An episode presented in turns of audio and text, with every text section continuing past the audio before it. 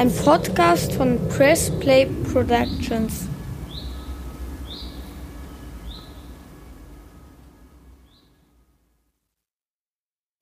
Wir haben eine schlimme Woche hinter uns und eigentlich bietet es sich an, über Rassismus zu reden und über rechte Gewalt und all diese Sachen. Aber das wollen wir heute nicht. Ja. Wir verurteilen das aufs Schärfste, was gerade in den USA passiert. Äh, aber wir können das auch nicht immer nur mit dem Finger auf die USA zeigen. Das gibt's ja hier auch viel strukturellen Rassismus und äh, wir sind natürlich dagegen, ganz klare Kante. Aber wir haben uns heute explizit entschieden, nicht darüber zu reden, weil wir sind eh schon so leicht, äh, ja nicht depressiv, aber so, äh, ich wir glaube, sind einfach ja, müde. müde, ja. Und kaputt. Ich meine, neben dem ganzen Umzug mussten wir natürlich oder müssen wir ja auch arbeiten. Ja. Wir haben Gerichtstermine wahrzunehmen. Ja, und Mandantentermine. Und Mandantentermine. Wir können jetzt auch Faxe verschicken und äh, Scans. ist nachhaltig beeindruckt.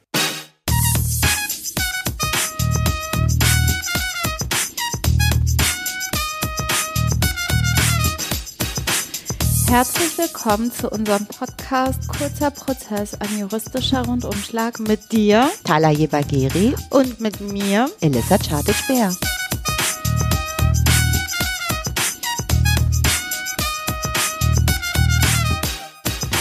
Also, um das jetzt mal zusammenzufassen, Ende der Woche haben wir jetzt die technischen Installationen. Vier Tage haben wir gebraucht. Zwei Frauen, vier Tage. Und Aber selbst alles ist die steht. Frau, ne? Ja. bevor dann so ein Elektroheini in drei Wochen Bitte, erst Zeit hat, um bitte. bei uns alles zu installieren, haben wir uns um die allermeisten Sachen selber gekümmert. Und ich muss wirklich sagen, top, es hat geklappt. Yes. Wir sind also auf allen Kanälen erreichbar hier bei uns im neuen Büro. Just saying. Also, was ist dein Thema, Rana, heute? Ähm, ich beantworte alle deine Fragen zum Erbrecht, weil damit wir auch Themen aus dem Zeitgeschehen aufgreifen. Es sind viele Leute gestorben, auch prominente Menschen seit Anfang 2020. Was passiert mit deren Hab und Gut? Ist ja eine Frage, die sich dann vielleicht manchmal auch stellt nach all der Trauer. Und, äh, Oder auch schon vorher, wenn es absehbar ist. Genau, Ne? deswegen rede ich sehr gerne über mein Lieblingsrechtsgebiet und mein Steckenpferd, das Erbrecht. Was machst du? Ich habe auf jeden Fall Fragen an dich zum Erbrecht, weil das ist eigentlich gar nicht mein Gebiet. Unter anderem deshalb, weil man sich dann ja mit dem Tod auseinandersetzen muss, was man ja stimmt. ohnehin schon hier und da macht. Aber vielleicht ein Spoiler, gerade wenn man wie du in einer so crazy Patchwork-Konstellation lebt, lohnt es sich natürlich im Vorfeld schon einiges zu klären, Hallo? da einiges Ich werde noch, toi, toi, toi, Bismillah, 200 Jahre leben und meine ganzen Familienmitglieder hoffentlich auch. Ja, ich gehe ja davon aus, wenn du derlei Dinge klärst, dass dann erst recht nichts passiert. Meistens passiert ja immer was, wenn du nichts geklärt hast. Deswegen, Leute, macht ein Testament, dann werdet ihr unsterblich. Ähm, worüber rede ich jetzt so? Mega der Break. Von der Unsterblichkeit und den Testamenten und Crazy Patchwork jetzt mal zu einem ganz anderen Thema, was ich auch anbiete in meiner Rechtsberatung und Vertretung. Das Thema Tattoo, vielmehr heute das Thema Body Modification. Ja. Weißt du, was das ist? ja. Nicht Ha- so Haare schneiden und neue, neue Frisur. Ja, was hat das mit Body zu tun? Äh, ist ein Körperteil. Genau, genau also äh, was ich immer ganz faszinierend finde, haben wir ja eben noch mal kurz gesprochen, ähm, Leute, die sich Hörner äh, unter die Haut pla- implantieren lassen, also insgesamt sich Sachen unter die Haut implantieren lassen, Mhm. die Zunge spalten äh, äh, und äh, was weiß ich nicht, was alles da noch möglich Und ist. wer macht das? Wer nimmt Eine diese Menge? Eing Nein, nicht wenn lässt es an sich Okay, vornehmen, ja. sondern wer macht diese Der Eingriffe? Body Modificator wahrscheinlich. ja, dazu kann man aber, so viel ich weiß, keine Ausbildung Nee. machen. Deswegen ist es wirklich so ein absoluter äh, starker Bereich von der Subkultur, die noch so ein bisschen naja, nicht erschlossen ist. Es gibt halt keine Standards, die eingehalten werden müssen, die das auch äh, rechtlich irgendwie ist das nicht reglementiert. Naja, ich habe auf jeden Fall den ein oder anderen Fall dazu. Ich Ich werde natürlich nicht über meine Fälle erzählen, aber so ganz grundsätzlich, was es mit so einer Body Modification auf sich hat. Ja. Okay, sollen wir mit dem Tod oder mit dem Hörnern unter der Haut anfangen? Wonach ist dir? Ich fange an, Hau rein. weil es ist einfach so. Heute bin ich so, alles klar. Wir machen das so, wie du ich das sagst. Entscheiderin. Man braucht so Entscheider. Ja, ich habe Drucker und Papier und so entschieden und du machst diesen Teilbereich. Und sie ernährt mich auch, die Elissa. Ich habe uns heute Morgen Sandwiches geholt. Ja. Und gestern Essen, Salz. Essen. Und ja, das war das Erste, was du in diese neue Kanzlei mit reingebracht hast. Eine Riesendose Salz für mich. Die wenigsten wissen, dass ich sterbe, wenn es kein Salz Gib gibt. zu, dass nicht mal Ali Reza daran gedacht hätte. Wobei, meine Mutter hat uns für mein und Ali Resas Auto extra Salzstreuer gekauft, so Reisesalzstreuer. Im Grunde genommen ist auch in jeder Tasche was drin, aber die, dein Salzstreuer ist halt riesig, davon habe ich lange was. Und ich kann auch richtig beherzt salzen, weil ich nicht haushalten muss. Also das sind auch größere Lücken, nicht nur diese kleinen nur diese Pisslücken. Pisslücken, so- sondern so ordentlich Salz. So richtig. Super, ich freue mich. Du weißt, ich kann sonst nichts essen, wenn kein Salz da Ja, ist. mega ungesund. Das müssen wir unbedingt noch ändern. Aber Ja. ich arbeite dran. Probieren ach, Demnächst schon. sitze ich hier so mit Smoothie und Quinoa. Äh, Mhm, Genau, Snacks. wir sitzen schon seit fünf Jahren in einem Büro und ich esse immer noch Scheiße. seit fünfeinhalb, oder? Ich habe voll das Zeitgefühl, weil ich weiß es nicht. Irgendwann haben wir uns mal kennengelernt. Ich glaube, ich habe dir am ersten Tag meine ganze Lebensgeschichte. Und dann, das hat so drei Stunden gedauert, dann hast du das erzählt und dann war eigentlich alles Paletti. Paletti. Na dann hau mal rein. Soll ich einfach mal erzählen? Meine erste Frage ist, hast du irgendwelche Hörner unter der Haut, die ich vielleicht noch nicht kenne? Nein, Hörner nicht, dass ich tätowiert bin, weißt du ja. Ähm, das ist aber auch was anderes, weil die. Tätowierer, die, äh, es gibt ja Tattoo-Studios und das ist ja auch nicht verboten. Und diejenigen, die tätowieren, haben das ja auch gelernt und machen nur Sachen, die die auch rechtlich machen dürfen. Man muss ja auch vorher so eine Erklärung ausfüllen und unterschreiben in den seriösen Tattoo-Studios, wo ähm, man angibt, ob man so eine Art Gesundheitsfragebogen, ne, ob man Erkrankungen hat. Das ist natürlich besonders wichtig für Leute, die ansteckende Erkrankungen haben, sollten da transparent mit umgehen. Aber die hygienischen Bedingungen sind jedenfalls, wo ich mich tätowieren lasse, einfach so tipptopp, da kannst du vom Boden essen. Warst du immer im gleichen Laden? Äh, bis auf einmal war ich immer im gleichen Laden, kann ich auch empfehlen. Die wissen zwar nichts davon.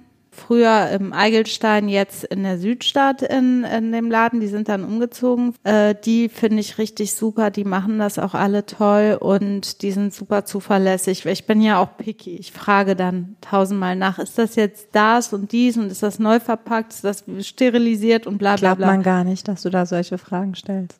Warum? Ja, natürlich. Du, wahrscheinlich fragst du auch, war hier schon mal jemand, der diese und jene Krankheit hatte? Haben Sie schon mal jemanden Ich angefasst, der Herpes hatte? Ich äh, habe tatsächlich gefragt, äh, wie die mit solchen Fällen von ansteckenden Krankheiten umgehen. Und die Antwort war im Prinzip so wie mit jedem anderen. Es wird halt total streng auf alle möglichen Hygienemaßnahmen geachtet. Die schützen sich selber und schützen auch denjenigen, der tätowiert wird. Das ist was anderes als Body Modification. Du hast ja eben schon ein paar Beispiele genannt. Das sind halt so Kugeln unter die Haut. krass. Und es muss ja auch jemanden geben, der das macht für Ja. diese Leute. Ich weiß nicht, wie das bei diesen Sachen unter der Haut ist im Einzelnen. Ne? Kommt natürlich wahrscheinlich auch darauf an, wo man die Dinge einsetzt, die Gegenstände. Es ist aber so, wenn dann Körperteile geschnitten werden, also operative Eingriffe vorgenommen werden, da muss man natürlich gucken, ist das eine Körperverletzung? Erstmal ja, wie bei einer normalen Operation auch. Und kannst du darin einwilligen? Wie auch bei einer normalen Operation, da muss man ja unterschreiben und auch die Risiken müssen einem bekannt gegeben werden und man muss mit seiner Unterschrift bestätigen, dass man das Gespräch darüber geführt hat und aufgeklärt worden ist und dass eben auch äh, durch die Unterschrift die Zustimmung dazu Mhm. erteilt wird, Einwilligung, ne? in die Körperverletzung. Mhm. Und bei diesen Body Modification Sachen, also bei der Zungenspaltung oder bei der Ohrenmodifikation oder Fußmodifikation, äh, es gibt ja alles Mögliche. Ey, ne? es gibt wirklich die abgedrehtesten Sachen und kaum gerichtliche Urteile Nee. dazu, weil das halt auch so im Untergrund passiert. ne? Die Türen werden halt abgeschlossen und man muss sich ganz genau überlegen, ob man in so eine Maßnahme seine Einwilligung erteilt, weil da ja medizinische ähm, Eingriffe vorgenommen werden, wie Narkosen werden gesetzt. Die Leute haben ja auch Angst, äh, die dann da hingehen und denen dann was Bescheuertes widerfährt, äh, haben ja auch Angst, sich vielleicht damit an die Öffentlichkeit zu wagen, weil man könnte ja sagen, selber schuld. Was gehst du in so einen Keller und lässt dir da irgendeinen Gegenstand unter die Haut implantieren? Ne? Ähm, das zum einen, aber es ist halt auch schwierig, weil es so eine ganz bestimmte Szene ist. Ja. Man kommuniziert anders als jetzt normal. Da gibt's ja nicht so ein Kontaktformular, was du ausfüllst und einen Termin vereinbarst, sondern das geht alles irgendwie so innerhalb dieser Szene äh, auf verschiedene Arten und Weisen und ähm, man will sich da an die Regeln halten und nicht unbeliebt machen, nicht mit den Leuten anlegen, aber wenn man die Arschkarte gezogen hat und halt völlig demolierte Ohren hat oder ähm, Zunge oder Füße Zunge oder, oder, Nase, ne, oder weiß ich nicht, sich in die Stirn Hörner hat Ja. implantieren lassen. Auch Piercings, je nachdem, das ist nicht mehr so richtig Body Modification, das ist halt Piercing, das ist nochmal ein anderer Bereich und will ich auch ausdrücklich auseinanderhalten. Da muss man natürlich gucken, wie man damit umgeht. Also sicher ist auf jeden Fall, dass ungeschultes Personal äh, solche Narkosen nicht setzen darf. Spritzen, o- örtliche Betäubung.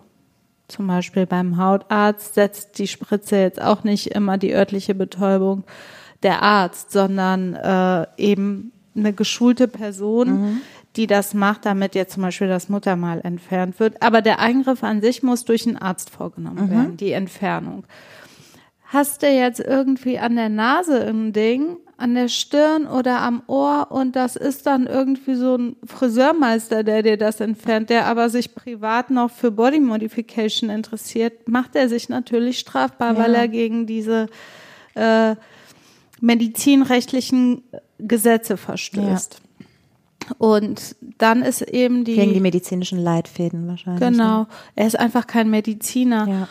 Und ähm, da ist dann die Frage, ob man wirksam in so eine Behandlung einwilligen kann. Bisschen, also nicht vergleichbar, aber es gibt Fälle ja von der ähm, rechtsgrundlosen Beschneidung, wenn das Leute machen, die so keine Ärzte sind und dann die, Wochenendkurs besuchen. Wenn überhaupt, oder bei YouTube geguckt haben, ah, so beschneidet man.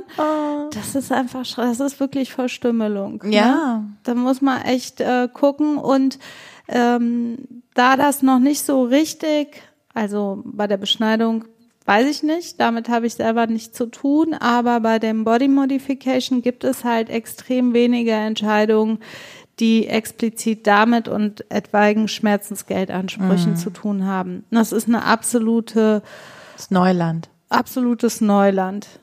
Ähm, und wer da sich hinterher, sage ich mal, beschwert oder äh, vorgehen will gegen denjenigen, der dann fehlerhaft oder schlecht die Arbeit verrichtet hat, das ist dann auch nicht so einfach, das zu machen. Also man kann natürlich Strafanzeige erstatten. Ähm, dann muss man sich vorher dafür entscheiden, dass man sich gegen denjenigen wehren will und das irgendwo auch öffentlich machen will, sich vielleicht mit einigen Leuten aus der Szene es verscherzen will. Ähm, dann ermittelt die, das wissen wir ja inzwischen, die Ermittlungsbehörden. Und da hat man eigentlich auch nicht mehr viel mit zu tun, außer dass man als Zeuge geladen wird. Und es besteht die Möglichkeit, Schmerzensgeldansprüche Das ist ja der zivilrechtliche Teil. Das ist der zivilrechtliche Teil. Da muss man gucken, ob das erfolgsversprechend ist, weil eine gewisse Mitschuld ist natürlich mit vorhanden. Hm, Vielleicht vorab, das haben wir, glaube ich, auch schon zigmal erwähnt, aber man kann es nicht oft genug erwähnen. Der Ausgang des strafrechtlichen Verfahrens hat keinerlei Präjudiz, sagt der Jurist, also keinen Einfluss auf das zivilrechtliche Verfahren. Das heißt, man kann strafrechtlich freigesprochen werden oder es kann eingestellt werden, was auch immer, oder sogar schuldig gesprochen werden. Und trotzdem kann es dann im Zivilrecht anders laufen. Das hängt damit mit der Prozessordnung zusammen, mit der Zivilprozessordnung. Das läuft ein bisschen anders. Das läuft anders. Aber ähm, ja, da gibt's eine riesen Prüfungsreihe. Wichtig ist auf jeden Fall für alle, die dafür, davon betroffen sind, auf der einen oder anderen Seite alles zu dokumentieren Ja. für sich. Also wirklich zu protokollieren, wann geschah die erste Kontaktaufnahme, die zweite, wann wurde die Anzahlung geleistet. Wurde man aufgeklärt, was wurde einem erzählt? Wo, wenn man aufgeklärt worden ist, war das jetzt nur eine mündliche Aufklärung oder wurde einem ein Schriftstück ausgehändigt, was man unterschrieben hat? Äh, Das sollte man auf jeden Fall in seinen Unterlagen behalten oder abfotografieren. Ein Zeuge sollte einfach dabei sein. Ja. Ein guter Freund, eine gute Freundin, die im Notfall Das bestätigen kann, Das- was man dann vielleicht vor Gericht aussagt. Ne? Genau, Bekundungen machen kann, die einem möglicherweise helfen, den einen belasten und den anderen entlasten. Ähm, das ist total wichtig, dass man für sich zumindest Transparenz behält. Ähm, inwieweit man damit an die Öffentlichkeit geht, ist da nochmal eine andere Frage. Es geht auf jeden Fall aus meiner Sicht überhaupt nicht, dass jemand, der überhaupt nicht geschult ist, der allenfalls Piercings setzen kann und dafür eine Ausbildung hat, äh, an deinen Körperteilen Ja. rumschnibbelt, also wirklich mit einer kleinen Schere in ein selbstbetäubtes Körperteil. Das führt zu Verstümmelung und da bin ich mir sicher, dass die wenigsten da ihre Einwilligung zu erteilen. Die Leute wissen ja auch nicht, dass es ähm, jetzt zum Beispiel Thema Hautarzt, Muttermal, ne? Das ist ja vom Prinzip her, kann das vielleicht auch eine Krankenschwester. Nur der Arzt oder die Ärztin, die haben das halt ganzheitlich studiert. Das heißt, die kennen auch, jetzt mal untechnisch gesagt, die Wechselwirkung. Sprich, wenn ich da reinschneide, was passiert dann da und da? Und da hört es halt bei vielen Ausbildungen auf. Man geht ja nicht ganzheitlich auf die Medizin ein. Es Ähm. ist ja auch so, dass je nachdem, was du dir modifizieren willst Ja. an deinem Körper, selbst erfahrene Schönheitschirurgen, also Machen die das? die machen das nicht und die lehnen auch häufig Korrekturen ab. Okay. Die wollen sich da der Haftung, dem Haftungsrisiko auch nicht aussetzen, was nachvollziehbar Mhm. ist. Ähm, und da wird auch jeder Anwalt so einem Schönheitschirurgen raten, machen Sie es lieber nicht. Ja. Und dann sitzt man da mit seinem modifizierten Körperteil und ist total unzufrieden und unglücklich und äh, für eine lange Zeit erstmal gestraft, bis man Abhilfe schaffen kann. Meistens ist die Abhilfe dann insoweit, dass ein anderer Body Modification äh, Künstler. Künstler anbietet, das zu korrigieren und dann begibt man sich nochmal in Ja. so eine neue Risikosituation, weil man weiß auch nicht, was hat der für eine Ausbildung gemacht. Äh, kann er das? Ja. Viele werben mit äh, jahrelanger Erfahrung und in Deutschland äh, einer der besten Body Modification äh, Artists, aber das ist ja auch alles nur ähm, Mundpropaganda. Man weiß halt nicht, ob das tatsächlich der Fall ist und man kann sich darauf auch nicht verlassen. Vor allen Dingen hat er keine Berufshaftpflichtversicherung, die Ja. ihn schützt, wenn das Ganze total scheiße gelaufen ist. Und das, ist, ja bitter, ne? das ist bitter, weil- ohne Versicherung im Rücken, weil dann kannst du klagen, kriegst vielleicht Schmerzensgeld zugesprochen, aber wo nichts ist, ist nichts zu holen. Genau, das ist ja das klassische Problem bei so Ansprüchen, die nicht realisiert werden Ja. können. Da hat man einen Titel, hat man einen Anspruch und der Typ hat halt keine Kohle und schließt seinen kleinen bitteren Piercing-Laden Ja. und, Und wird auch nie Kohle haben. wird auch nie Kohle haben. Also von daher, Vollstreckst du 30 Jahre ins Nix. genau, mit einem Titel, für alle, die einen haben, die wissen das Urteil, wahrscheinlich. Beschlüsse. Vergleiche, notarielle Urkunden, man kann 30 Jahre mit einem Titel vollstrecken. Äh, aber das bringt einem dann in der Situation nicht so viel. In einem meiner Fälle ist es so, da bin ich richtig gespannt, was jetzt passiert. Da hat sich auch äh, das Landeskriminalamt eingeschaltet, weil der Umfang also massiv ist. Der Umfang der, ich kann ja jetzt natürlich nicht zu viel erzählen, aufgrund Verschwiegenheitspflichten und an die halte ich mich natürlich auch streng. Aber das ist ein äh, Fall mit größerer Wirkkraft, der auch ähm, international relevant ist, mhm. weil die ja auch sehr vernetzt sind, mhm. die Body Modificationer. Dein Mandant beziehungsweise deine Mandantin wird ja nicht der oder die einzige gewesen sein, die da so verschändelt wurde. Genau, wahrscheinlich und äh, das äh, ergibt sich auch an der einen oder anderen Stelle. Ähm, ist es so, dass auch andere betroffen sind, die total unzufrieden mit dem desaströsen Ergebnis sind und ähm, jetzt einfach in der Situation sind, dass die keinen Arzt finden, der ja. den Schaden wieder gut macht. Bitte. Und dann mit ihrem, weiß ich nicht, mit ihrem äh, modifizierten, modifizierten Körperteil, Körperteil ja. was einfach total in die Hose gegangen ist, so durchs Leben laufen. Das ist ja auch nicht nur körperlich, auch psychisch eine riesige Belastung.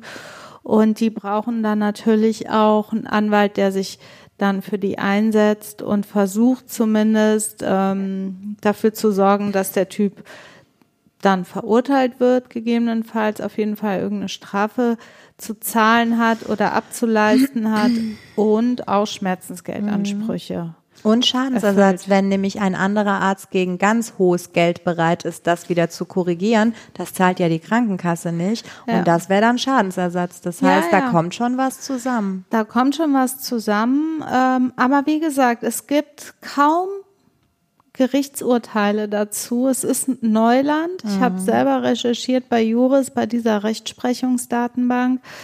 Es gibt sehr, sehr wenig dazu. Und vielleicht äh, findest du auch nichts unter dem Stichwort Body Modification, sondern musst du ein deutsches Wort eingeben. Veränder äh, Die, äh, gesetzeswidrige Veränderung eines Körperteils. Sowas. Sowas genau. in der Art. Das ist so wie, äh, keine Ahnung, was gibt's denn da so vergleichbar? Zu viele. Wir, es ist auch das Schlimme ist, sowas geht uns ja in Mark und Bein über. Wir merken ja manchmal gar nicht, was wir für ein Bullshit von uns geben, weil wir einfach in dieser Juristensprache zum Beispiel ich letztens eine Mandantin angerufen, die gesagt hat, äh, in ihrem Schreiben, weil du weißt, wie ich arbeite, ich schicke Mandanten immer den Entwurf zur Durchsicht und Freigabe. Das hilft ja dann, dass man sich abstimmt. Ich kenne mich ja im Recht aus, aber im Sachverhalt kennt sich, kennt sich ja der Mandant in der Regel besser aus. Ruft mich also die Mandantin an und sagt, da ist ein falscher, da ist irgendwas schiefgelaufen, da ist ein Satz drin, den verstehe ich nicht, der dürfte falsch sein. Ich sag, was denn? Ganz am Ende stand, für die Kosten sagen wir uns stark. Und nicht so, nie so, was soll das heißen? Nicht so, das heißt, wir übernehmen die Kosten. Warum schreiben Sie das nicht? Ich weiß nicht, keine Ahnung.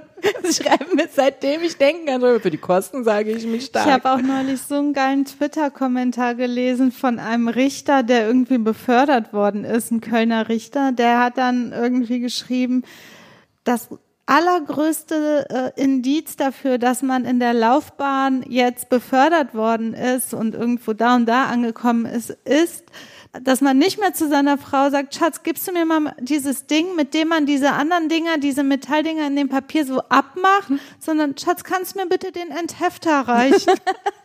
das ist halt auch so. Hör mal, diese, ich habe das mit unserer Rechtsanwaltsfachangestellten von drüben, die ich wie Hölle vermisse, unsere Jelis, ja, du ja auch, stimmt. die beste Refa der Welt.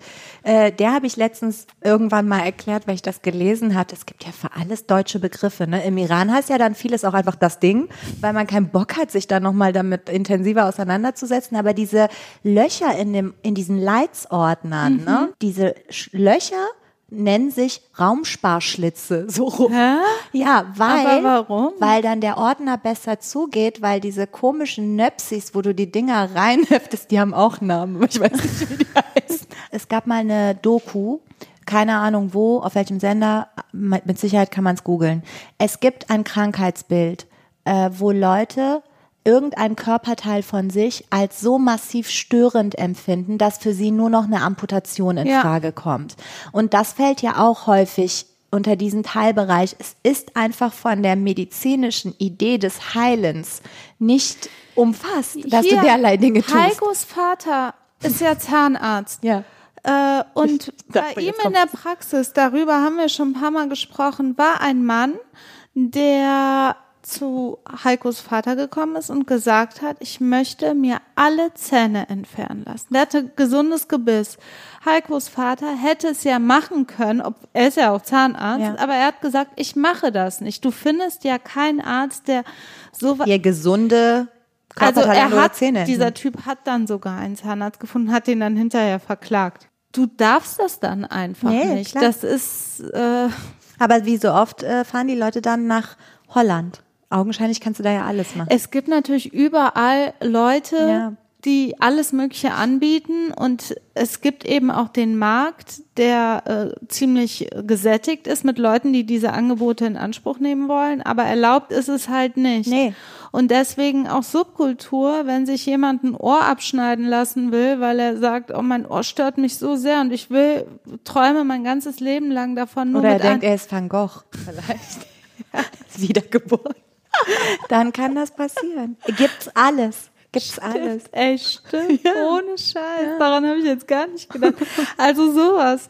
Ähm, ziemlich crazy shit, das Ganze. Auf jeden Fall, wenn man da, ich nenne es jetzt mal, Opfer von richtig missglückten Eingriffen wird, sollte man sich nicht dieser äh, die, den Regeln der Subkultur unterwerfen Ja. und ein ganzes Leben damit verbringen, das zu akzeptieren, dass man eben, weiß ich nicht, mit einem halben Ohr rumläuft oder mit äh, nur drei Fingern äh, statt fünf oder weiß ich nicht, mit irgendwie einem Horn in der Mitte der Stirn statt rechts und links. Aber sag mal hier, wenn du dich so auskennst, diese Tunnel, ne, in den Ohren. Ist ja auch so eine Kultur, die ich nicht verstehe. Das ist was anderes. Ist Wie wieder das- auch was das anderes. ist Piercing und Ach, das, das gehört zum Teilbereich Piercing? Wenn die so ganz riesige Löcher in den ja, Ohren haben? das ist das ist auch eine Art von Ja. Body Modification im weit- weitesten Sinne, aber das hat damit nichts Nee, zu klar, tun. dann Ne? schneidet man ja auch nicht. Da macht man ein Ohrloch und dann wird das halt geweitet. Ja, man muss einfach ähm, bedenken, das sind operative Eingriffe. Also wo man woanders in Vollnarkose gesetzt wird, in einem OP-Raum, der total steril ist und medizinisches Personal und und Und und. ein Anästhesist über dir wacht, damit dein Herzschlag und alles. Ja, und da kriegst du halt irgendwie eine Spritze oder mehrere in den Körperteil rein und machst in einem Hinterzimmer so Zeugs. Also natürlich ist das verboten und das ist auch gut so, weil auch viel Missbrauch damit ähm, betrieben wird. Wenn man also davon betroffen ist, sollte man auf jeden Fall sich anwaltlich beraten lassen. Wollen wir jetzt über den Tod sprechen? Elissa.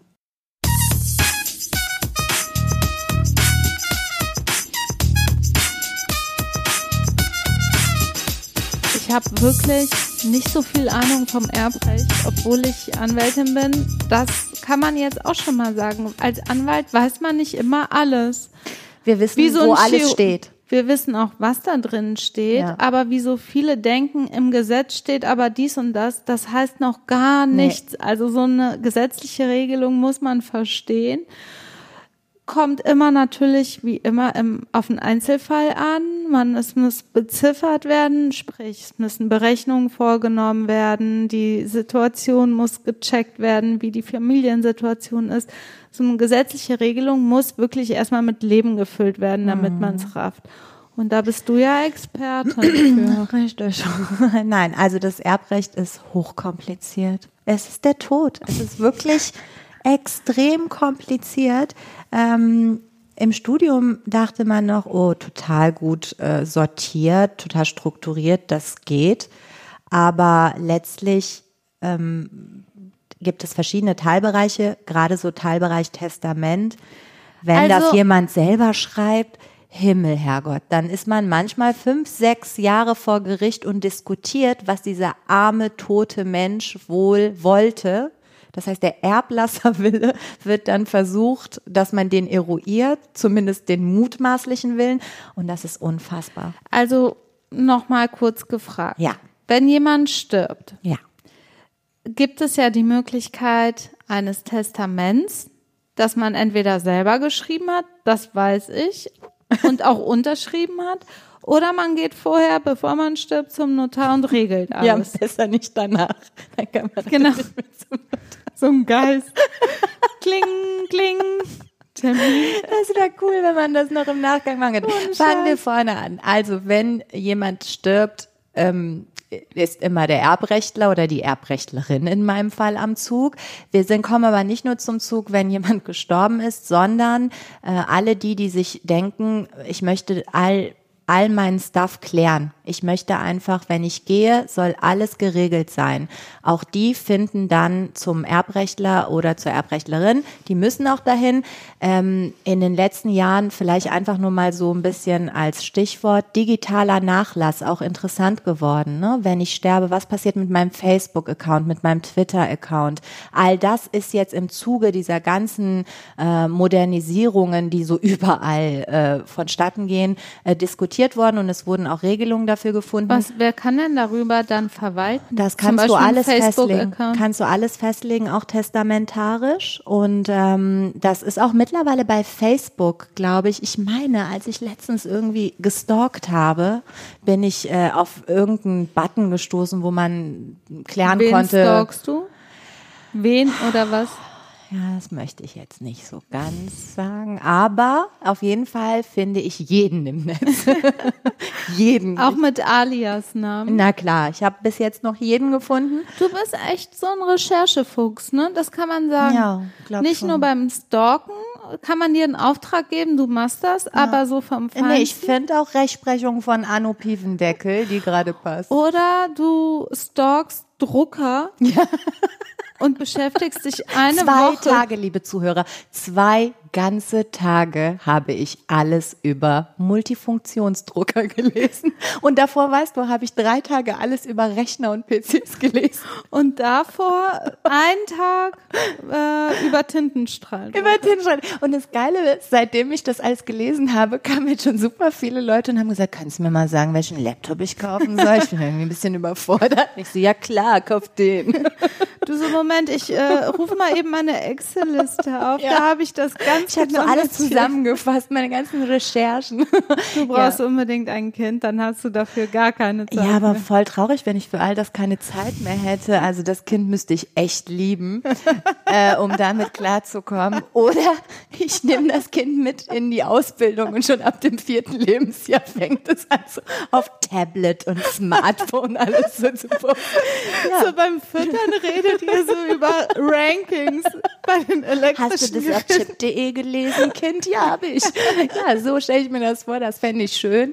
Ähm, ich gehe ja meinem äh, Partner ziemlich auf den Geist damit, ne, weil er sagt, Mann, warum musst du aus allem eine Wissenschaft machen? äh, viele Entscheidungen überlasse ich trotz meines Kontrollzwangs ihm, weil ich weiß, er geht los und der ist so ein bisschen wie du. Ihr geht so in Saturn und sagt, ich brauche das, dann sagt der Mensch, hier nimmt das und dann nehmt ihr das einfach und ich stehe dann so und krieg so, ha, Herzinfarkt, Schlaganfall, weil ich mir denke, hast du Neulich- schon eine Rezension darüber Wir waren ja gelesen? neulich zusammen im Saturn und du hast wirklich mit dem Typen von Saturn etwa 20 bis 30 Minuten über Kabel, Kabels geredet. Kabels. über Kabel. Und ich stand da nur so daneben, war schon so auf Twitter, Facebook, hab meine Finger, meinen Nagellack abgepiddelt äh, und Rana so, also nee, dieser Kabel für die äh, Steckdose XY-Box Fritz Dual System. Kann nicht mehr, ja. Ohne Oh Scheiß. und dann Gott. hast du für dich eingekauft und hast zu mir gesagt, Liesel, ich kauf dir jetzt auch so ein Kabel. Ja, das liegt daran, liebe Zuhörer, immer wenn ich sage, Elissa, also folgendes habe ich herausgefunden. Wie siehst du das? Soll ich das für dich auch kaufen? Dann sagst du immer, bitte kauf einfach. Bitte trifft diese Entscheidung für mich. also kaufe ich immer alles ich zweimal. brauche auf jeden Fall so eine Entscheiderin. Ja, es ist mega. Also ich muss sagen, ich bin froh, dass der Umzug durch ist. Ich weiß einfach zu viel Sachen über Sachen, die mich einfach Scheißdreck interessieren. Aber ich musste mich damit auseinandersetzen. Gestern war Eine ich ja Frage, bevor du stirbst. im, ja. Ich hoffe in 100 Jahren. Toi, toi, toi. Behältst du das alles in deinem Kopf oder verschwindet das wieder so? Rückt das irgendwo nach hinten? Und Also viele Dinge mit bleiben. 98, wenn du so Ja. auf dem Sterbebett liegst, Also viele Dinge, viele Dinge, die ich so im Laufe meines Lebens recherchiert habe, bleiben, aber viele verdrängst du natürlich. Es ist auch dieses, äh, ich glaube, es heißt Google-Syndrom. Ich meine sogar, das heißt so, es ist anerkannt mittlerweile, dass man heutzutage viel mehr Dinge verdrängt oder ins Kurzzeitgedächtnis packt und dann wieder raushaut, weil man ja weiß, man hat Zugriff Ja. auf Google und könnte es jederzeit wieder lesen. Ähm, was mich halt, ich mache das alles gerne, aber der Drucker, das war wirklich, ich stand kurz vorm Selbstmord, weil es waren immer so, der Drucker und dann so 300 Zahlen und dann irgendwann habe ich angefangen, so Legenden zu suchen, was diese Zahlen und Buchstaben heißen. Zum Beispiel, wenn ein D ist, ist das die Duplex-Funktion, aber das ist nur der Duplex-Druck. Ist das auch der Duplex-Scan, ist die Frage. All das habe ich herausgefunden. Herausgefunden. so und glaub mir, haben dafür. wir den geilsten Drucker der Welt. Ohne Scheiß. Ich Ja. war heute, es hat echt meinen Tag erhellt. Ich war so ein bisschen angedepressiv heute Morgen. Andere Kinder kaufen sich was von Chanel und du und ich heute so diesen Drucker angehimmelt. Ja, der Scan. Dann der heißt er auch so noch Brother. A Brother. Brother. A Brother from another mother. Deswegen, wir sind mega glücklich mit ihm. Äh, ist es ein Er? Ja. Ihm, ja. Vielleicht ist er einfach unser Bruder ja. tatsächlich. Ich finde, er, äh, noch Schwester, weiß ich nicht, wie er Schwester, heißt. Bruder. Sowas kommt ja mit der Zeit, dass die Geräte einem sagen, wie sie heißen. Aber Ein ähm, Namen mit Migrationshintergrund? sicher, oder? auf jeden Natürlich, Fall. ja. so rund wie der läuft, hat der Migrationshintergrund. so, wenn das ein deutscher Drucker wäre, würde der sagen, ah, ich weiß nicht, ob ich das jetzt drucken kann. Wo steht das geschrieben? Und der macht einfach. Wir sagen Druck und er druckt. Deswegen, ähm, aber wir wollten eigentlich über das Erbrecht reden. Jetzt ist es so tatsächlich die Wissenschaft der Drucker. Ähm, Wir letztens sagen Druck und Druck, druckt. Äh, Wir sollten übrigens, das haben wir, ist uns letztens aufgefallen, haben wir auch mit unserem Produzenten besprochen. Vielleicht sagen wir das auch einmal hier mal den Zuhörern. Wir nehmen immer nach so einem Arbeitstag auf. Und diese Woche haben wir jetzt öfter erwähnt, war echt Horror. Wir sind Das- halt manchmal ein bisschen läppsch, das tut uns leid. Wir lachen dann über alles Mögliche. Ja, weil das staut sich auch so auf. Ne? Und dann Freitag Ja. am Ende der Woche vor dem Ja. Wochenende lassen wir halt uns so ein bisschen Luft und freien Lauf und ich hoffe, ihr habt was davon. Also nicht nur Schlechtes. Jetzt müsste man ihr Seid Gesicht ihr dabei genervt von uns? Tut uns leid. Erbrecht, Kinder. Sorry, also Erbrecht. Erbrecht, also. Testament. Also, genau. Wenn du Twitter, stirbst, Facebook. Wir, wir reden jetzt einfach mal, du stirbst und du hast kein Testament, weil du kannst ja sterben, ohne Testament zu hinterlassen. Dann gilt die gesetzliche Erbfolge. Ähm, das kann man alles im Gesetz nachvollziehen. Wenn äh, ein Ehepaar verheiratet ist und zwei Kinder hat, dann erbt der andere Ehepartner die Hälfte des Nachlasses. Allerdings der Ehegatte hat so eine Sondersituation, der erbt ein Viertel übers Erbrecht und ein Viertel übers Güterrecht. Ja, du als Familienrechtlerin weißt, wenn man sich scheiden lässt, muss man oder kann man ein Zugewinnausgleichsverfahren anstrengen, wo man schaut, was haben wir gemeinsam in der Ehe erwirtschaftet, wer hat mehr erwirtschaftet, wer hat weniger erwirtschaftet, Anfangs- und Endvermögen werden verglichen und dann wird ein Ausgleich geschaffen, weil man sagt, mitgehangen, mitgefangen, am Ende muss man ausgleichen und jeder kriegt das ungefähr das Gleiche. Die Hälfte genau. von seinem Zugewinn. Genau, und äh, dadurch, dass wenn jemand stirbt, diese, dieses Scheidungsverfahren ja umgeht, weil bis das der Tod euch scheidet, äh, wird das eben mit berücksichtigt und wie gesagt, ein Viertel des Nachlasses wird dem Ehegatten über das Erbrecht zugesprochen und ein weiteres Viertel über das Güterrecht. Warum erkläre ich das so genau? Der Pflichtteil, wenn jemand enterbt wird, der Pflichtteil beträgt immer die Hälfte des gesetzlichen Erbteils. Und da wird's halt bei Ehegatten immer schwierig, weil du nicht sagen kannst, die Hälfte von einhalb ist ein Viertel, denn du gehst nur von der Hälfte des erbrechtlichen Teils aus, das wäre ein Achtel. Und das Zugewinnausgleichsverfahren, das musst du dann quasi fiktiv anstrengen. Okay, das ist jetzt alles für unsere Zuhörer ähm, total kompliziert mit ein Viertel, ein Achtel. Sag das nicht, viele haben da ja schon Berührungspunkte mit gehabt, aber ja, es wird viel mit Es Bruchzahlen. klingt erstmal so Genau. kompliziert. Man kann ja schon sagen, ähm, wenn man erbt Mhm. ohne Testament, schreibt das Gesetz vor, was man erbt. Genau. Und äh, wenn man mit einem, wenn es ein Testament gibt, guckt man eben, was der Erbleister Genau. wollte, wer was erbt. Genau, ohne Testament ist, glaube ich, erstmal das Wichtigste, was man wissen muss. Wenn es Kinder gibt, hauen die unheimlich viele raus. Wenn du, wenn ich jetzt versterbe, Gott bewahre, ich habe ja keine Kinder, ich bin noch unverheiratet, dann würden zum Zuge kommen meine Eltern weil die mit mir in gerader Linie ver äh, verwandt sind. Wenn ich verheiratet bin, erbt mein Mann und daneben meine Eltern. Habe ich Kinder, mit meinem Mann sind die Eltern raus. Dann erben nur die Kinder. Dann nur die Kinder. Und wenn die Kinder enterbt werden, wenn der Erblasser sauer auf seine Kinder zum Beispiel ist und sagt, ich will oder nur auf ein Kind sauer ist Ja. Äh, und nicht will, dass dieses eine Kind etwas erbt, aber Ja. die anderen schon, dann steht demjenigen per Gesetz doch Genau. zu, dass er Das- oder sie auf jeden Fall was vom Erbe abbekommt. Genau. Das Gesetz sagt, bestimmte ähm, Verwandte sind zu schützen. Dazu gehört der Ehegatte, dazu gehören die Kinder, dazu gehören die Eltern. Geschwister haben keinen Pflichtteilsanspruch, wenn sie enterbt werden, weil juristisch sind Geschwister nicht ersten Grades mit uns verwandt.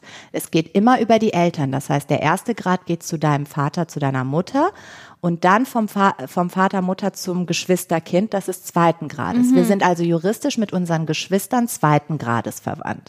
Ähm, insofern ist das immer komisch, wenn Leute sagen, mein Cousin ersten Grades, zweiten Grades, wo ich mir denke, das funktioniert juristisch nicht. Aber das mal ähm, nur mal by the way. Grundsätzlich ist es so, dass wenn du als Erblasser verstirbst, ohne Testament zu hinterlassen, und du hast einen Ehegatten und zwei Kinder, kriegt der Ehegatte die Hälfte und die Kinder die andere Hälfte. Sind es zwei Kinder, kriegt jeder ein Viertel, sind es drei Kinder, jeder ein Sechstel und so weiter und so fort. Wenn du ein Testament schreibst, kannst du Leute enterben.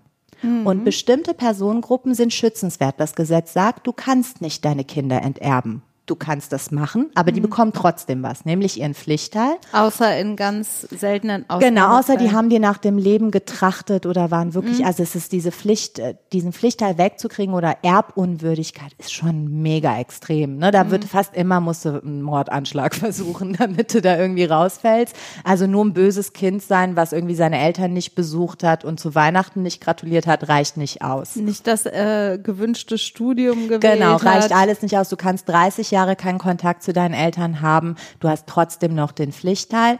Und ähm, der beträgt immer die Hälfte des gesetzlichen Erbteils. Also hätte dir als Kind von zwei Geschwistern ein Viertel zugestanden per gesetzlicher Erbfolge, weil deine Mutter die Hälfte geerbt hat und das andere Kind ein Viertel, steht dir ein Achtel zu. Ne? Also die Hälfte des gesetzlichen Erbteils ist immer der, Pflichtteil. Genau.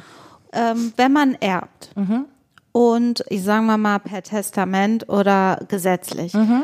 Was passiert denn eigentlich dann? Wird man automatisch in Kenntnis gesetzt? Weil es muss ja auch die Situation geben, dass man sagt, ich will das Erbe gar Mhm. nicht, weil das ist, das, ich erbe jetzt nur Schulden. Ja, zum Beispiel. Oder ich will es nicht einfach aus moralischen, emotionalen Gründen, weil das Elternteil einen missbraucht hat oder geschlagen hat oder irgendwas.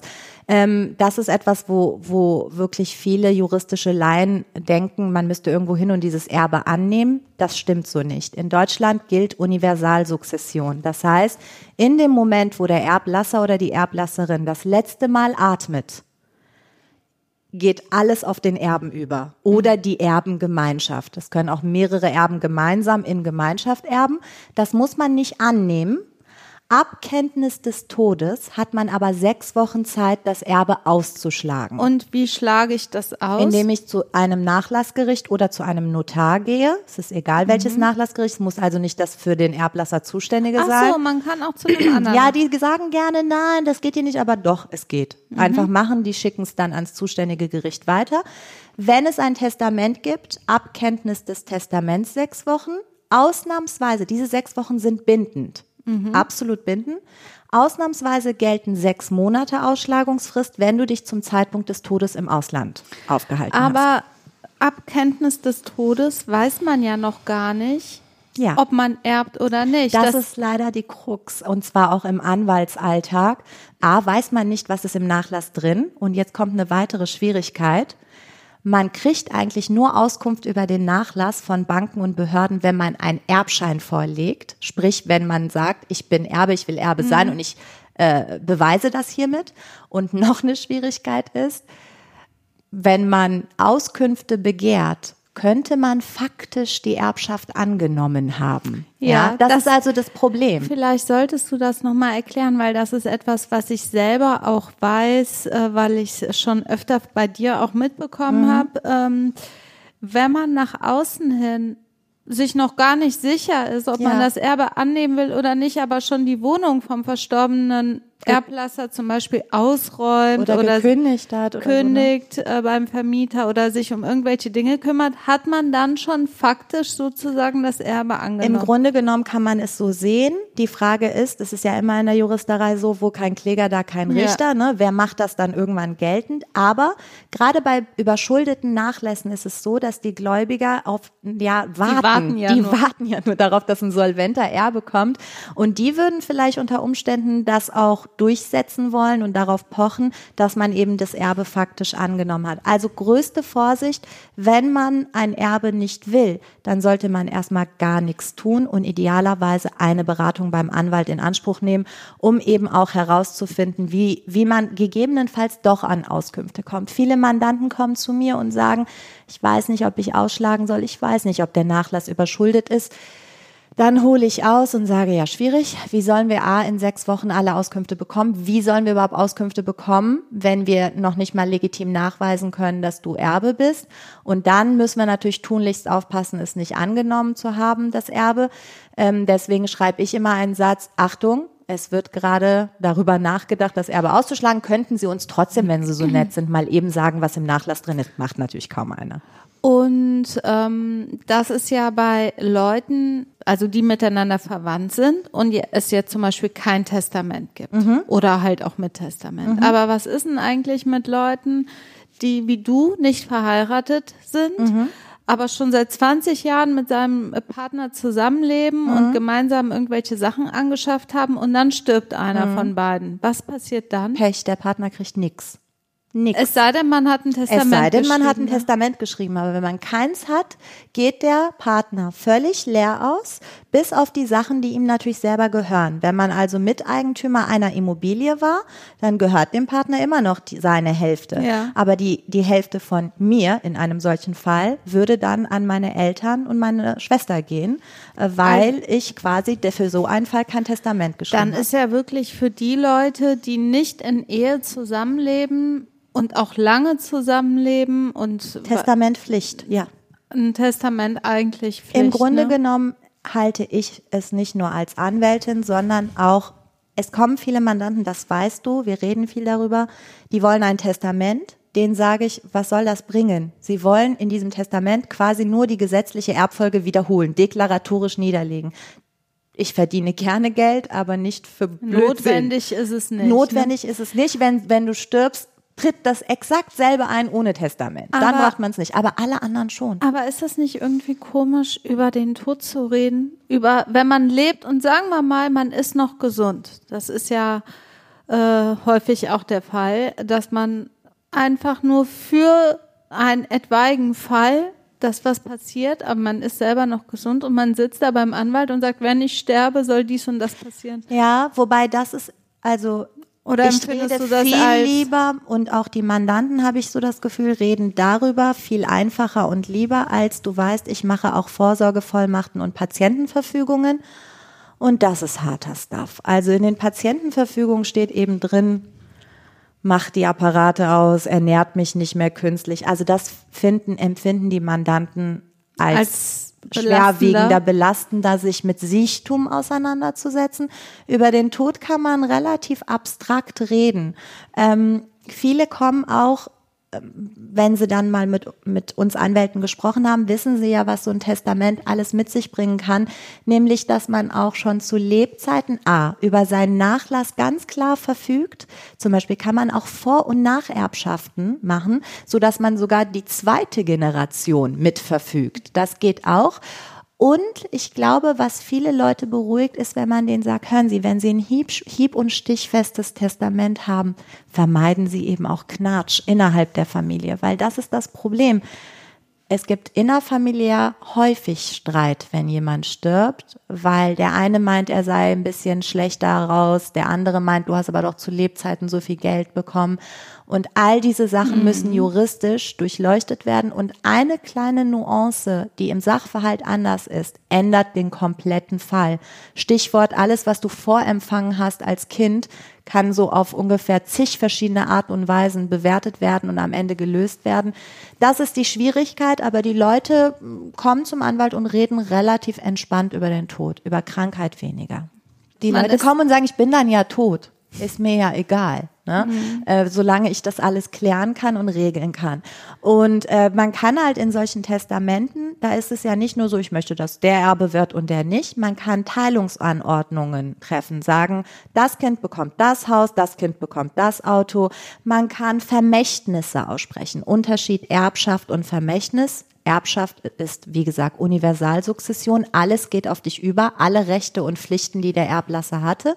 Vermächtnis ist nur ein schuldrechtlicher Anspruch, wie eine Schenkung. Daran Wenn ich tot ich bin, soll die Elissa 10.000 Euro bekommen. Daran kann ich mich sogar auch noch erinnern, so unimäßig, obwohl ich das nie gerne Deswegen muss man ja auch unterscheiden, ich vererbe dir was, ich vermache dir was. In der Laiensprache wird das durcheinander das gewürfelt und es ist dasselbe. Aber in der Juristerei sind da echt große Unterschiede. Und was mich auch interessiert ist, ähm, wenn, kann ich das eigentlich hier abrechnen, wenn du mich jetzt so viel fragst? 190 Euro plus Mehrwertsteuer. Ja, ja ich hoffe, ich.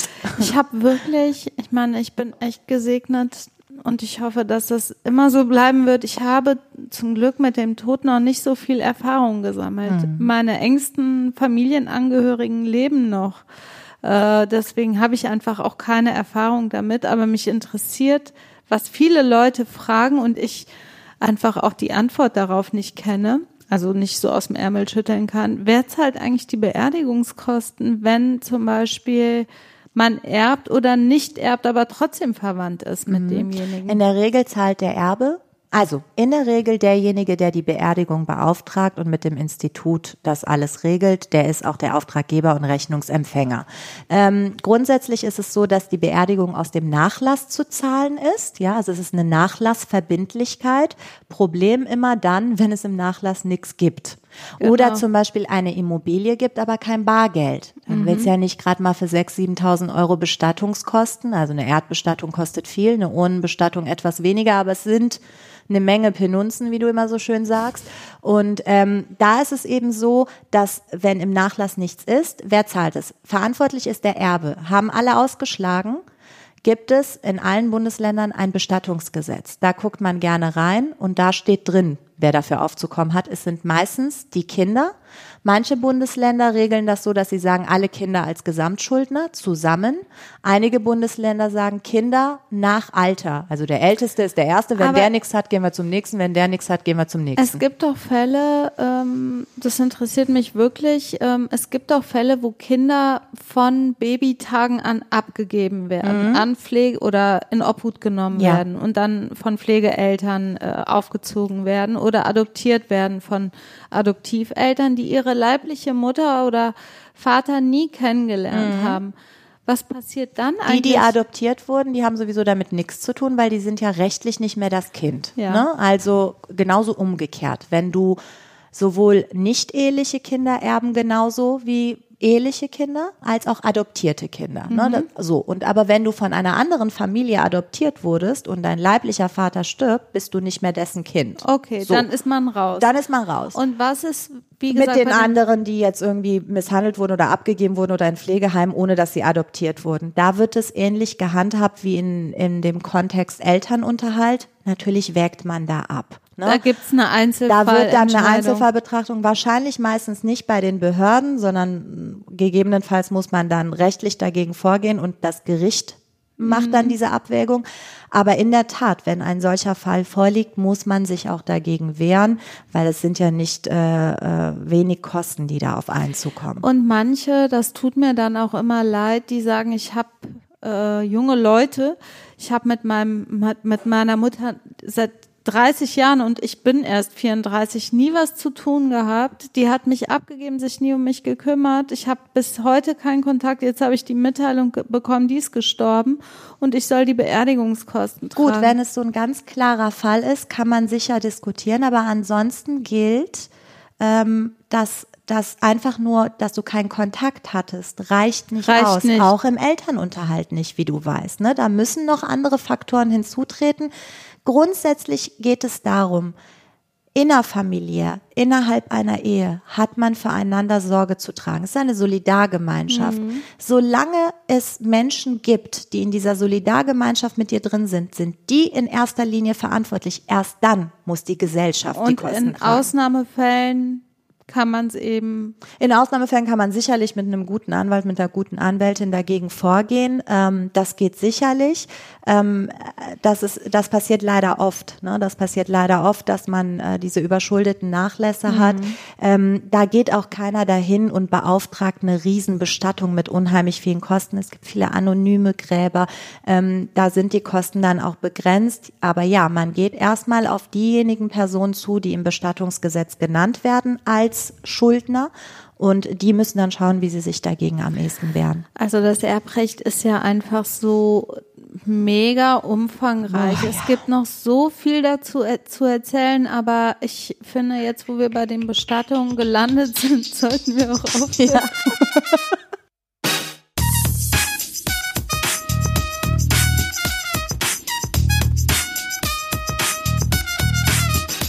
Das war die neunte Folge. Es hat wie immer sehr viel Spaß gemacht. Ich hoffe, dass wir das nächste Mal mit viel mehr Elan unterwegs sind.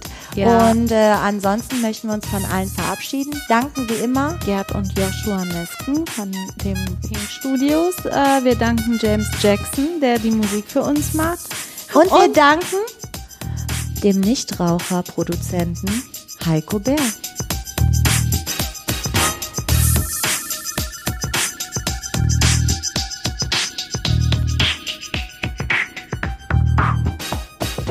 Moment, ich finde, du solltest noch einen Joke machen. Nein, ey. Irgendwann ist er rausgejoked. Ein Podcast von Play. Press Play. Press Play. Press Ein Podcast Play. von Press Play Productions. Press Play Productions. Ein Podcast von Press Play Productions.